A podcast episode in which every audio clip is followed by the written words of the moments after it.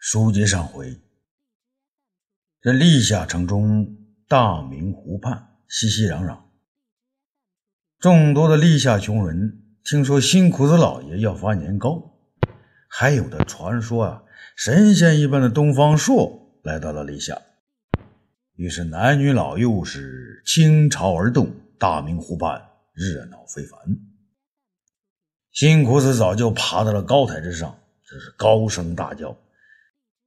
历下城的老少爷们、父老乡亲们，我辛苦子在大明湖多多骚扰。前一阵子腊八粥做的不多，没能让乡亲们吃饱吃好。我家老爷子从长安回来，让我和屋里头的做了几袋年糕。今天是正月初一，就请父老乡亲吃点年糕吧。一位瘦高的男子也站到了高台上，大声嚷嚷道。辛辛苦的大人，立下的老少爷们，当年主父偃和义纵在齐国时，我们就受过东方大人的大恩大德。今天他给我们散腊八粥，又发年糕，我们想见见他，谢谢他老人家，行不行？那众乡亲们齐声欢呼：“啊，对呀，我们不忙吃年糕，我们要见东方大人，东方神仙。”这么一来呀，东方朔也只好站在高台上，站到辛苦子的左边，大声说道：“地下城的父老乡亲们啊，我不是神仙呐，是和你们一样的人。去年齐国大旱，又有蝗灾，东方朔没能让皇上知道，东方朔对不起你们呐。”乡亲们激动的热泪盈眶，许多人跪下给他磕头。又有一位胖一点的男子走了出来。看样子呢是个不缺吃穿的富人，他却叫道：“东方大人，东方神仙，我们还想见一见长安的大美人罗敷，您就开开恩，让我们开开眼吧。”众乡亲们齐声欢呼：“啊，对呀，我们想见见罗敷。”罗敷啊，头裹丝巾，腰勒围裙，站到了新裤子的右边。立下城乡亲们。我只是个农家女子，是个采桑的女子，和你们一个样子。众人呼叫起来，在外边看不到的人呢，开始叠起了罗汉。罗夫很是激动，高兴之余心生一计，突然又叫起来了：“乡亲们，今天是正月初一，是我们家老爷子的生日，老爷子的名字便是从正月初一这天来的，请乡亲们多吃些年糕。”就算过个晚年了，同时给我家老爷子祝寿吧！众乡亲们是齐声欢呼，有的就地磕头啊！东方大人，我们给您上寿了，呃，祝您长命百岁！这东方朔大笑起来呀，哈哈哈哈哈！连我都忘记了，原来今天是我的生日。那你们就吃年糕吧，这年糕啊，能粘住你们的福气。粘住你们的喜气，粘住你们的运气。花开两朵，各表一枝。现在呢，咱们来说一说汉武帝。这武帝的大队人马呢，浩浩荡荡来到洛阳。上官桀和金密帝带着几百人马在前面开道。倪匡呢，率领几十辆车，上边是装满了编钟啊、笙鼓啊各类的鼎器。桑弘羊也率几十辆车，上面拉的是绫罗绸缎、金银财宝。李广利呢，也带着几百辆车，那上边呢拉着猪牛羊等，是嗷嗷乱叫。突然，霍光从后面赶上来，急忙拦着武帝的车马。武帝掀开车帘霍光啊，有什么事啊？”霍光忙说：“皇上，车马刚到洛阳，太史公啊。”便不行了。武帝呀，露出不太高兴的样子。嗨，朕就说过，他都快八十岁了，不能去泰山了吗？丞相啊，偏让他跟着来。霍光认真的说：“皇上，不是丞相让他来，是太史公自己非要来。他呢，是想跟随皇上看看千年才有的庆典呐。”武帝这才呢，略略点头。那好吧。朕在这里等着他，你快把他接来。啊，是，霍光急忙向后边跑去。不一会儿啊，一辆仆轮安车将太史公载过来。司马迁护在车旁，面带急切的心情。武帝从自己宽大的御辇上走了下来，掀开司马谈的车上的篷布，然后说道：“太史公，太史公，朕在跟你说话呀。”太史公啊，睁开眼睛：“皇上，臣命不好，不能亲眼看到泰山封禅大典，臣作为史官，终生遗憾呐。”武帝很动情地说：“太史公啊，你就留在洛阳休养几天，朕让司马迁留下陪你。”司马迁哭着说：“爹爹，孩儿留下陪你，等你好了再去。”太史公睁开眼睛，拉着司马迁的手说：“谦儿啊，你怎么说谎话呀？父亲不能记录封山大典，是平生一大憾事。”你要接过为父的石笔呀！说到这儿啊，转过脸来对武帝说：“皇上，老臣请你下旨，让谦儿承接太史之职。”武帝点点头：“太史公，朕有意你啊！朕命司马迁接替你，暂领太史之职。”太史公满意的笑了。臣谢皇上，晴儿，你千万不要守着为父，你要随皇上去泰山。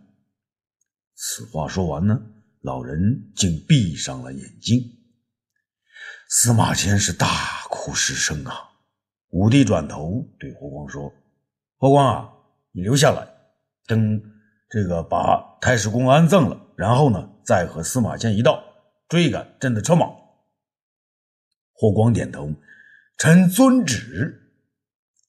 汉武帝又转头再命令上官桀：“上官桀，你快和金米离前头开道，务必要在清明之前赶到泰山。”上官桀高声叫道：“臣等遵旨。”这泰山之巅呐，天气寒冷。东方朔在济南郡守刘振川的陪同下。步行登上泰山之巅，泰山郡守王生玉已经在山上迎接刘振川。跟着东方朔爬上泰山，已是气喘吁吁，上气不接下气呀！东方大人，下官不行了，下官的腿啊直打颤。东方朔笑了起来，哈哈哈！刘太守啊，你才不到四十岁就不行了？刘振川呢，一屁股坐在石头上。东方大人。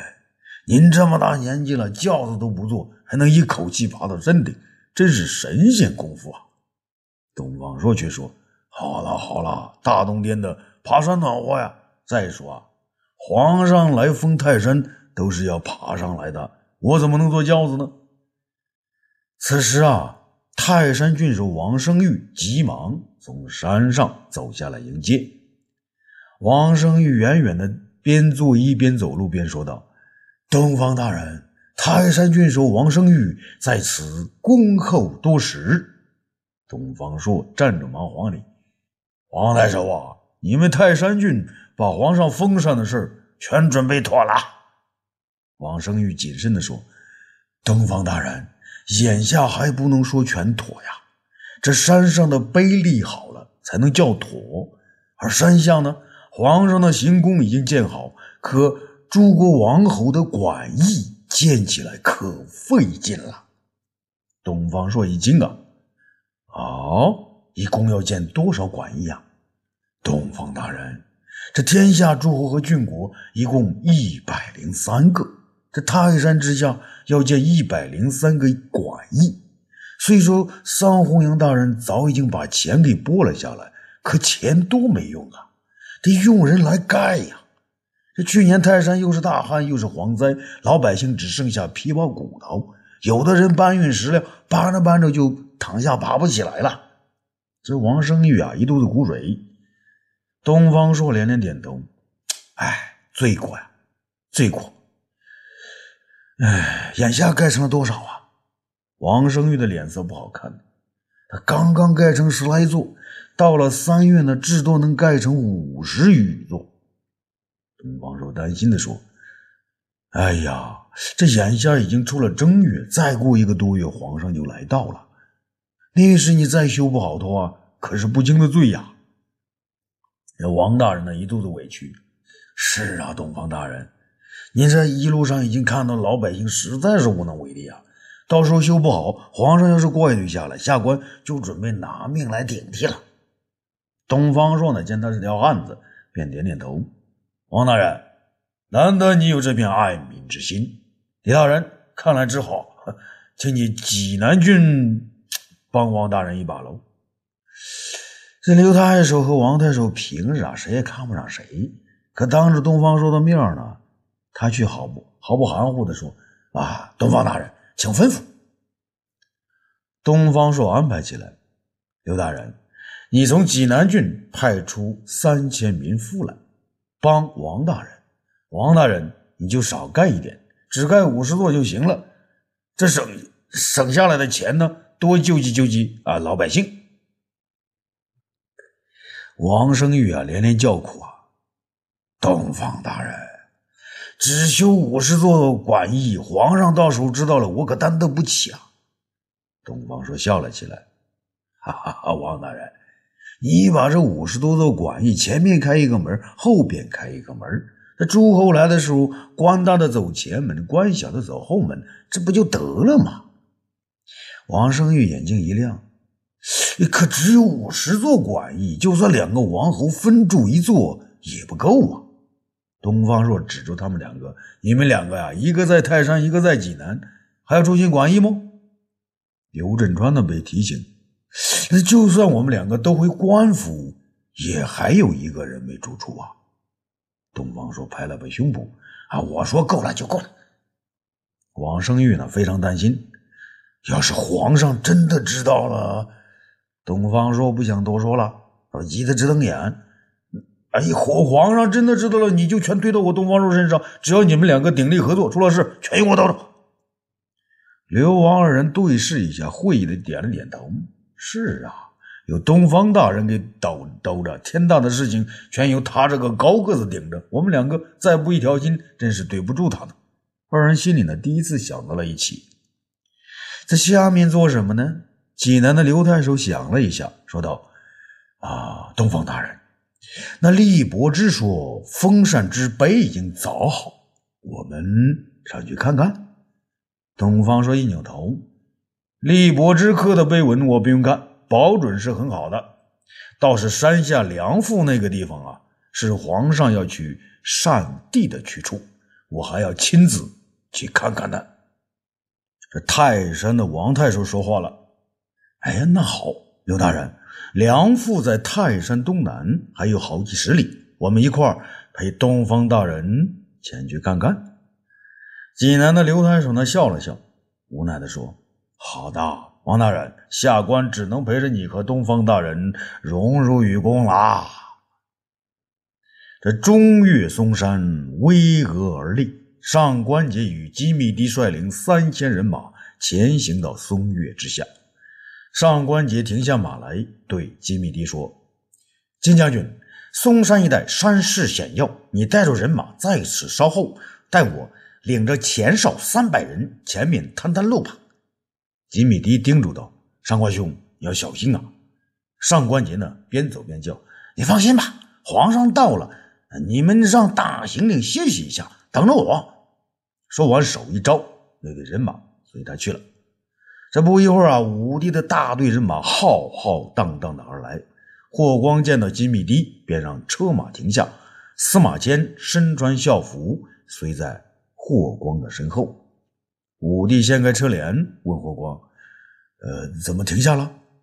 霍光奏道：“皇上，前面到了中岳嵩山，上官桀探路未归，故在此地等候。”众人歇了歇脚，喝了喝水。没过一会儿啊，上官桀便独自一人纵马前来，到了武帝车前，飞身落马，气喘吁吁的跪在地下。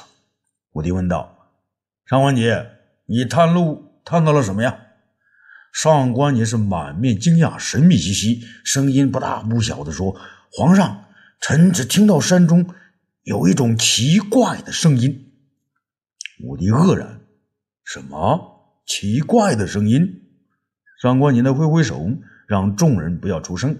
皇上，您听，此时山中果然隐隐约约的传来一阵呼声。汉皇万岁！万岁！万万岁！武帝大为震惊啊！咦，这是什么声音呢？上官桀高兴地说：“皇上，山中的呼声是天籁呀！嵩山是为中岳，这是中岳的山神在高呼皇上万岁呀！”武帝呀，将信将疑，对问霍子豪道。哎，霍子豪啊，你们都听到听到了？霍子豪急忙答应：“皇上，奴才听得清清楚楚，是叫汉皇万岁万岁万万岁。”此时，金密帝正与霍光窃窃私语，霍光急忙用手势止住金密帝，让他不要再说下去。司马迁在一旁也吃惊的瞪大了眼睛。武帝转而再问霍光：“霍光啊，你听到了没有啊？”霍光从容的说：“臣听到了，可是臣听得不太清楚。不过自古以来还没有山神这么称颂皇上。今天山岳显灵，臣也是眼界大开呀。”武帝确信的真有这种声音。不禁大笑起来，哈哈哈哈哈哈！好啊，既然你们都听到了，那朕到泰山封禅便是天意了。到了泰山，不要朕来说，你们可要将这件事情告诉东方朔，看看他这位东方神仙怎么说。上官桀急忙振臂高呼：“吾皇万岁！万岁！万万岁！”众人呢，跟着高呼起来。武帝得意地说：“好，上官桀，朕加封你为车骑将军，前面继续引路。”上官桀这回发出了出自内心的叫声啊！臣谢皇上，吾皇万岁万岁万万岁！群臣再次跟着叫了起来。武帝用目光扫了一眼，发现连霍光和司马迁都举起了手，于是。他索性掀开车帘，一路浏览中岳的景色。远处的群山之中，还不时传出呼叫：“汉皇万岁，万岁，万万岁！”啊，欲知后事如何，咱们下次接着说。